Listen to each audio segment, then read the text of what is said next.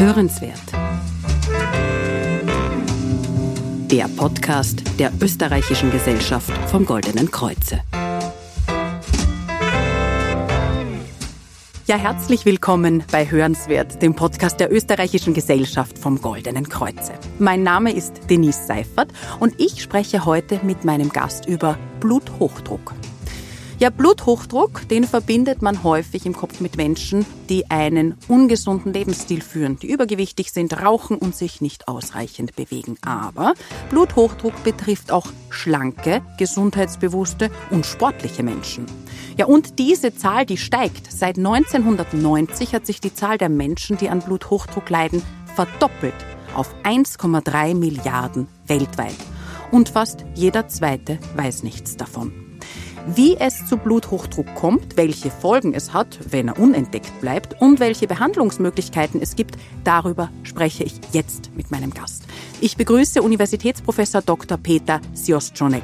Er ist Past President und Pressereferent der Österreichischen Kardiologischen Gesellschaft und seit 2022 ist er als Primar im Ruhestand und davor war er 19 Jahre lang Leiter der kardiologischen Abteilung des Ordensklinikum Linz Barmherzige Schwestern.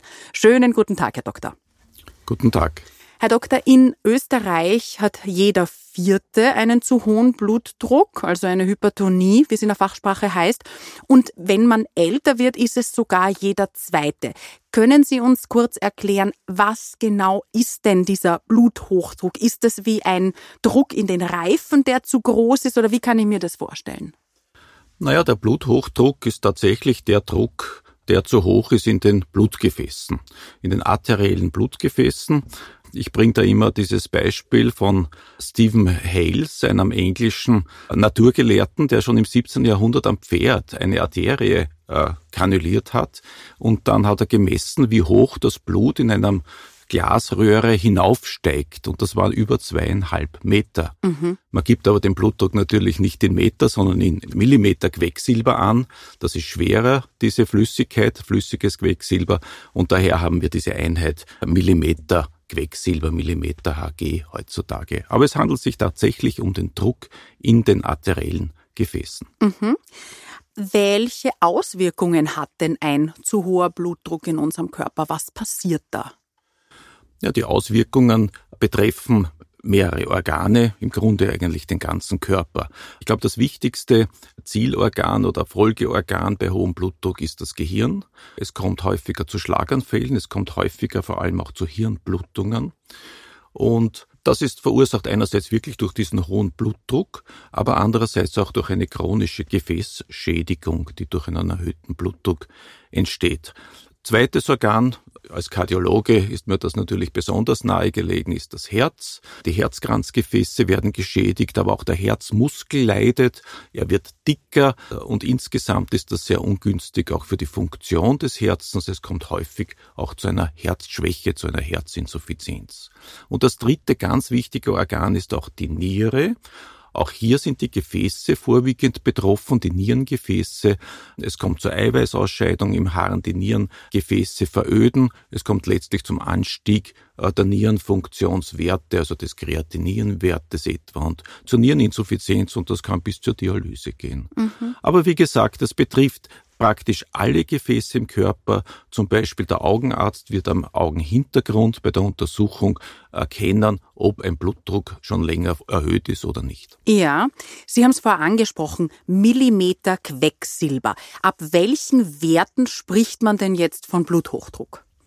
Da gibt es ganz eindeutige Richtlinien. Es gibt also Richtlinien etwa der Europäischen Kardiologischen Gesellschaft, aber auch der Bluthochdruckgesellschaft und ab 140 zu 90 Millimeter Hg, wenn dieser Wert drüber liegt, dann sprechen wir von Bluthochdruck.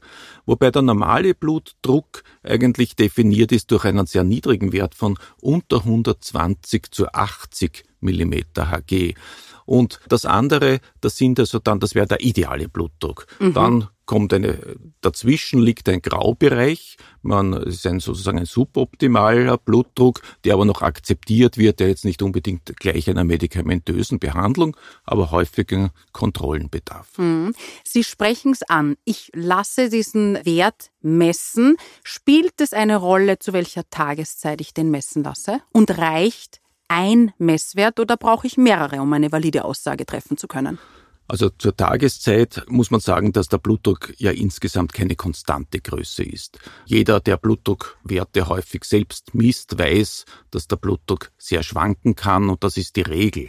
In der Früh kann er höher sein als am Abend. Es gibt aber auch Patienten, wo er in den Nachtstunden besonders hoch ist. Also da lässt sich auch keine Regel ableiten und Daher muss man sagen, dass das eine einzige Blutdruckmessung natürlich äh, sehr wenig Aussagekraft hat. Die Empfehlungen gehen dahin, wenn man wirklich den Blutdruck gut messen will, ist, dass man hintereinander drei Messungen durchführt und das in einer Ruhephase eigentlich. Mhm. Also man mhm. sollte nicht jetzt gerade aufgestanden sein und dann sich schnell hinsetzen und den Blutdruck messen. Man sollte einige Minuten einmal sitzen, ruhig verbringen, mhm. dann dreimal mit einer Manschette, mit einer Oberarmmanschette den Blutdruck messen und die letzten zwei Werte sind die entscheidenden. Die sollte man dann eben heranziehen und aus denen sollte man den Mittelwert berechnet. So wäre es ideal, ideal mhm. den Blutdruck zu bestimmen.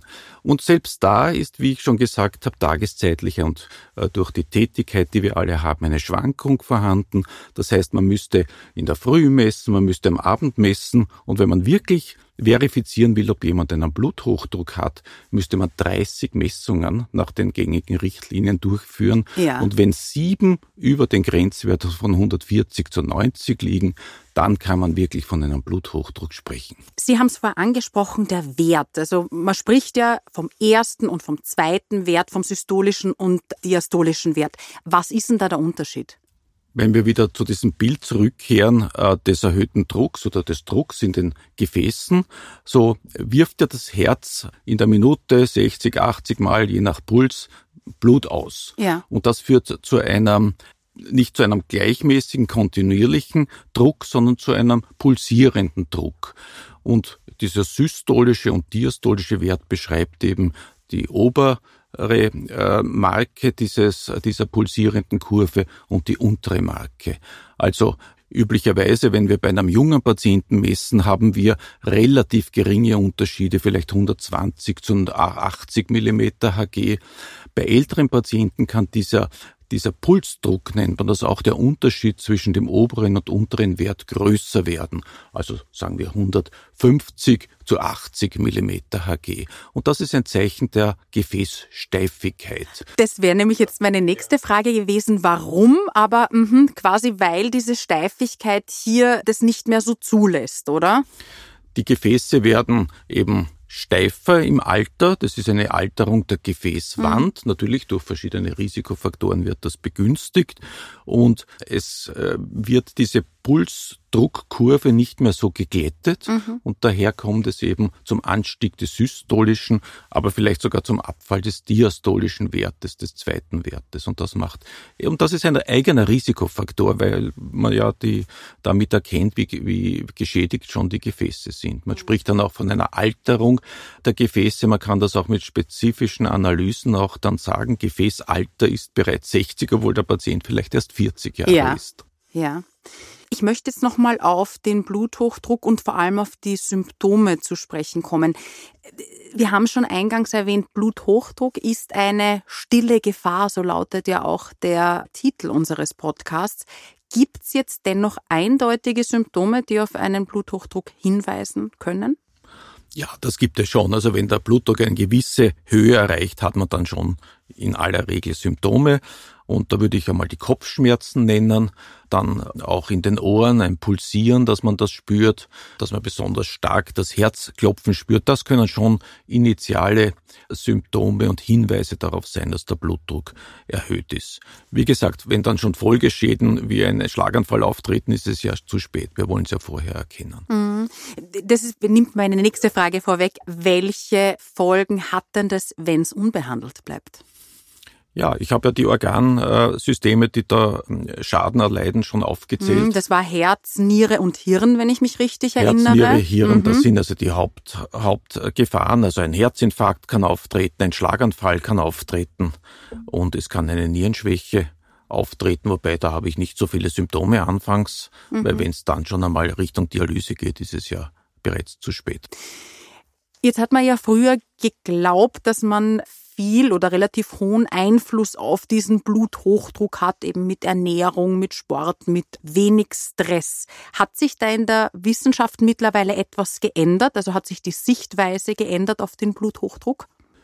Naja, es gilt alles, was Sie gesagt haben, dass man eben Faktoren möglichst korrigieren sollte, die durch einen ungesunden Lebensstil entstehen. Dass das Übergewicht eine ganz wesentliche Rolle spielt und dass Gewichtsabnahme zu einer deutlichen Reduktion des Blutdrucks führt, das sieht man immer wieder bei Patienten, die sich wirklich erfolgreich ähm, um eine Gewichtsabnahme dann bemühen. Dass auch das Rauchen den Blutdruck erhöht, dass zu starker Alkoholkonsum, vielleicht auch ein übermäßiger, übermäßiger Kaffeekonsum den Blutdruck erhöhen. Auch das ist bekannt. Also im Grunde kann man da schon sehr viel korrigieren und äh, das Augenmerk auch in den neuesten Richtlinien, etwa da für die Prävention, liegt nach wie vor darauf, diese Lebensstilfaktoren zuerst einmal zu kontrollieren. Mhm. Nicht gleich wenn man bis 160 ist da die Grenze in den Richtlinien, nicht gleich eine medikamentöse Therapie. Aber wenn das in zwei, drei Monaten keinen Erfolg hat, die Blutdruckwerte nicht den Zielwert von unter 140, 90 zumindest erreichen, dann ist eine medikamentöse Therapie notwendig. Kann man jetzt ganz allgemein sagen, was schwerer wiegt, ob das die Vererbung, also meine genetische Disposition ist oder mein Lebensstil? Kann man jetzt so nicht beantworten. Das wird bei jeder Person unterschiedlich sein, würde ich meinen. Aber ich würde sagen, 50-50 ist das Verhältnis von Lebensstil und Genetik. Mhm, also habe ich doch relativ viel in der Hand. Mhm. So ist es. Und es ist auch das Alter ein ganz ein wichtiger Risikofaktor, wenn man so will, nur kann man den eben nicht ausschalten. Es ist so, dass der Blutdruck etwa um zwei bis fünf Millimeter Hg in zehn Jahren ansteigt. Also mhm. in jeder Lebensdekade nimmt er zu. Das heißt, wenn man vielleicht mit 40 Jahren noch keinen Bluthochdruck hatte, heißt das nicht, dass man nicht in 60, 70 dann sehr wohl einen Bluthochdruck entwickelt. Mhm. Und das ist dann quasi schwierig aufzuhalten, weil das ja, wenn ich mich richtig erinnere, von dieser Gefäßsteifigkeit auch abhängt, oder? Natürlich, so ist es. Das ist ein natürlicher Prozess, wo ich ja leider wenig eingreifen kann. Ich kann eingreifen, indem ich alles optimiere, was den Lebensstil betrifft. Mhm. Ich kann auch eingreifen, wenn ich rechtzeitig eine Blutdrucksenkung, eine Behandlung durchführe. Mhm. Also daher ist es schon wichtig, auch wenn man keine Beschwerden hat, auch wenn man vorher vielleicht noch keinen Bluthochdruck hatte, immer wieder den Blutdruck zu kontrollieren. Mhm. Genau auf dieses immer wieder und was da sinnvoll ist, da kommen wir dann später noch zu sprechen. Sie haben vorher etwas angesprochen, das ja so kursiert, wo man sagt, ja, Kaffee treibt per se den Blutdruck in die Höhe. Sie haben aber vorher gesagt, wenn ich das richtig gehört habe, zu viel Kaffee. Was ist denn zu viel? Naja, da gibt es auch schon Untersuchungen. Wie gesagt, nach einer Tasse Kaffee steigt bei den meisten äh, Personen schon der Blutdruck mhm. etwas an. Ja. Ähm, man gewöhnt sich aber natürlich auch an äh, den Koffeingenuss, sodass das dann bei chronischen Kaffeetrinkern, wenn ich so sagen darf, nicht mehr so der Fall ja, ist. Aber ja. wenn man mehr als vier Tassen etwa ja. trinkt, dann kommt man schon in einen Bereich, wo wir natürlich über den ganzen Tag dann erhöhte Werte haben und dann haben wir wieder diesen Prozess der Gefäßschädigung mhm. und äh, die Folgen eines dauerhaft erhöhten Drucks. Sagen Sie, welche Folgen hat denn zu viel Salz in der Ernährung? Ja, das spielt sicher eine ganz wesentliche Rolle. Mhm, mhm, das Kochsalz, also wenn wir zu viel zusalzen, wir alle in unserer ähm, zivilisierten Gesellschaft essen sicherlich viel zu viel oder nehmen viel zu viel Kochsalz zu uns ja. und speisen oft unbemerkt auch, nicht nur indem man Kochsalz oder noch dazu gibt. Und das spielt sicher eine große Rolle. Also, Vor allem in den Fertiggerichten muss man jetzt hier so erwähnen, ist da ist ja viel versteckte Salze, Zucker. Je drinnen. mehr Konserven ja. oder je mehr schon vorbereitete Speisen mhm. gegessen werden, umso größer ist der Salzkonsum. Und alle Empfehlungen gehen immer dahin, diesen Salzkonsum, diesen übermäßigen zu vermeiden. Aber äh, das ist etwas, was man zwar immer empfiehlt, aber es gibt kaum einen Patienten, der das durchführen kann. Also mhm.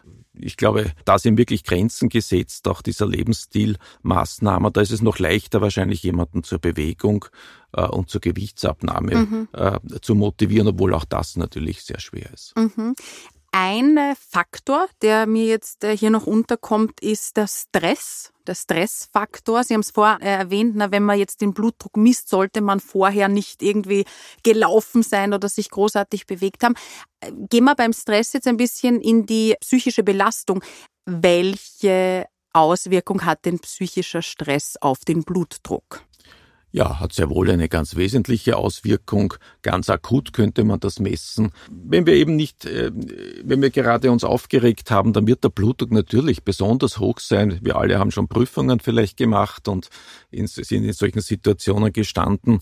Und da möchte ich gar nicht wissen, wie hoch auch mein Blutdruck da äh, gewesen ist. Also das spielt alles eine Rolle, aber auch chronischer Stress spielt eine Rolle. Mhm. Da gibt es auch, äh, auch sehr interessante und viele Beobachtungen von Patienten, die aus aus ganz verschiedenen Gründen, ob es jetzt Privatleben ist mit Scheidung, ob es im Berufsleben ist, äh, ob äh, irgendwelche besonderen Ereignisse wie aufgetreten sind. Also ein chronischer Stress führt auf jeden Fall zu einem beträchtlichen Blutdruckanstieg. Das ist also wirklich nicht zu unterschätzen. Mhm. Also zusammenfassend kann ich jetzt äh, sagen, wir haben äh, zu hoher Kaffeekonsum, also sprich ab äh, fünf vier, fünf Tassen am Tag, salzreiche Ernährung, wenig Bewegung und, äh, sage ich einmal, übermäßiger Stress. Stress ist ja nicht nur schlecht. Äh, per se er treibt uns ja auch ein bisschen an. Äh, das sind äh, Faktoren, die äh, Bluthochdruck begünstigen. Gibt es jetzt noch andere Faktoren? Ja, also ich glaube, ich weiß nicht, ob es das Übergewicht, das haben wir vorher schon besprochen, das ist auch ein, ein sehr wichtiger äh, Faktor. Dann Alkohol, das wird immer wieder gefragt. Mhm. Akut kann Alkohol den Blutdruck senken, aber auch wieder hier ein zu viel an Alkohol, der steigert nachweislich den Blutdruck. Also das ist vielleicht nicht so im Bewusstsein äh, verankert. Wenn wir jetzt schon bei den Genussmitteln sind, also zum Beispiel kann ich auch was Positives äh, mitteilen, Schokolade wenn Sie regelmäßig dunkle Schokolade essen, dann senkt das den äh, Blutdruck. Man muss natürlich aufpassen, dass man nicht dann wieder Gewicht zunimmt, weil dann mhm. würde man wieder diesen Effekt äh, nicht mehr haben. Also das spielt eine Rolle. Stressvermeidung, Entspannungstechniken, natürlich, das kann auch äh, den Blutdruck günstig beeinflussen. Kann ich jetzt das äh, berechnen? Also gibt es einen Risikorechner? Einen Risikorechner, ähm, was jetzt äh, sozusagen Blutdruck betrifft, Bluthochdruck betrifft und Risiko. Na gut, es gibt ähm, etwa in den, in den Vorbeugungsrichtlinien der Europäischen äh, Gesellschaft, ähm, gibt es einen Rechner, gibt es auch Tabellen, die man sich anschauen kann oder als App gibt es das auch zum Herunterladen und dann sieht man ganz deutlich, wie das Risiko steigt, je nach Altersgruppe, je nach begleitenden Risikofaktoren und vor allem aber auch äh, je nach Blutdruck Höhe. Also da kann man dann schon sich errechnen, wie hoch etwa das 10-Jahres-Risiko für das Auftreten von Schlaganfall, Herzinfarkt oder sogar von kardiovaskulären Tod ist. Also äh, da gibt es schon sehr gute Daten, die in Tabellen und, und solche Apps eingearbeitet sind. Ich möchte jetzt auf einen speziellen Aspekt zu sprechen kommen, nämlich den Zusammenhang zwischen Bluthochdruck und Demenz der ja sehr oft im Gespräch war. Stimmt es, dass Bluthochdruck zur Entwicklung von Demenz im Alter beitragen kann? Da gibt es Untersuchungen, die das nahelegen. Mhm. Das muss man ganz klar sagen. Natürlich sehr verständlich ist die vaskuläre Demenz, also eine Demenz, die auftritt, weil eben die kleinen Hirngefäße auch geschädigt sind und es vielleicht zu kleinsten Zelluntergängen, Zellverlust kommt im mhm. Gehirn. Aber wie gesagt, insgesamt die Demenz ist sicherlich ein Problem. Durchs Älterwerden erleben wir das in unserer äh, Gesellschaft in, äh, bei uns in, äh, sehr, sehr häufig und der Bluthochdruck ist da ein erkannter Risikofaktor. Mhm. Noch ein riskantes Duo ist Bluthochdruck und Cholesterin, was ja auch häufig vorkommt, genau in dieser Paarung. Warum ist das so? Das gilt eigentlich für alle Risikofaktoren. Wenn man mehrere Risikofaktoren, ich würde das Rauchen, den Blutzucker, die Blutzuckererhöhung, den Diabetes eben noch dazu nehmen, äh, wenn das alles äh, aufeinander trifft, zusammentrifft sozusagen, dann haben wir vielleicht sogar nicht nur eine additive mhm. Erhöhung des Risikos, sondern das Risiko steigt sogar genau, noch etwas sich. mehr. Es potenziert mhm. sich auch etwas. Und ähm, gerade weil Sie ansprechen, Blutfette und Bluthochdruck, da gibt es also sehr gute, auch wieder genetische Untersuchungen, die zeigen, dass Patienten, die die, äh, die Anlage haben zum Bluthochdruck, genetisch die Anlage haben, haben ein etwa 20 Prozent höheres Risiko, dann ein Ereignis wie ein Schlaganfall zu bekommen. Patienten, die ein erhöhtes Cholesterin haben, haben auch ungefähr ein 20 Prozent erhöhtes Risiko im Schnitt. Und wenn aber beide genetischen Voraussetzungen zusammentreffen, dann hat man ein über 50-prozentig erhöhtes mhm. Risiko. Mhm. Also, also, es ist nicht 20 zeigt, plus 20, sondern es ist gut. dann. Mhm. Ja. ja.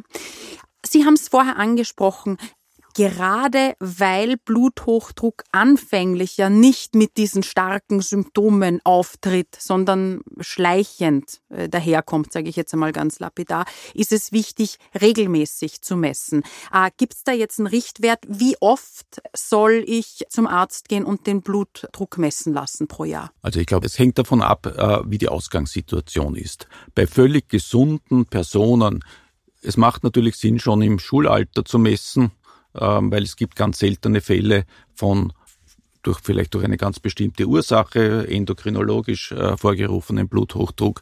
Aber wenn dann nichts ist, brauche ich nicht jedes Jahr dann den Blutdruck messen.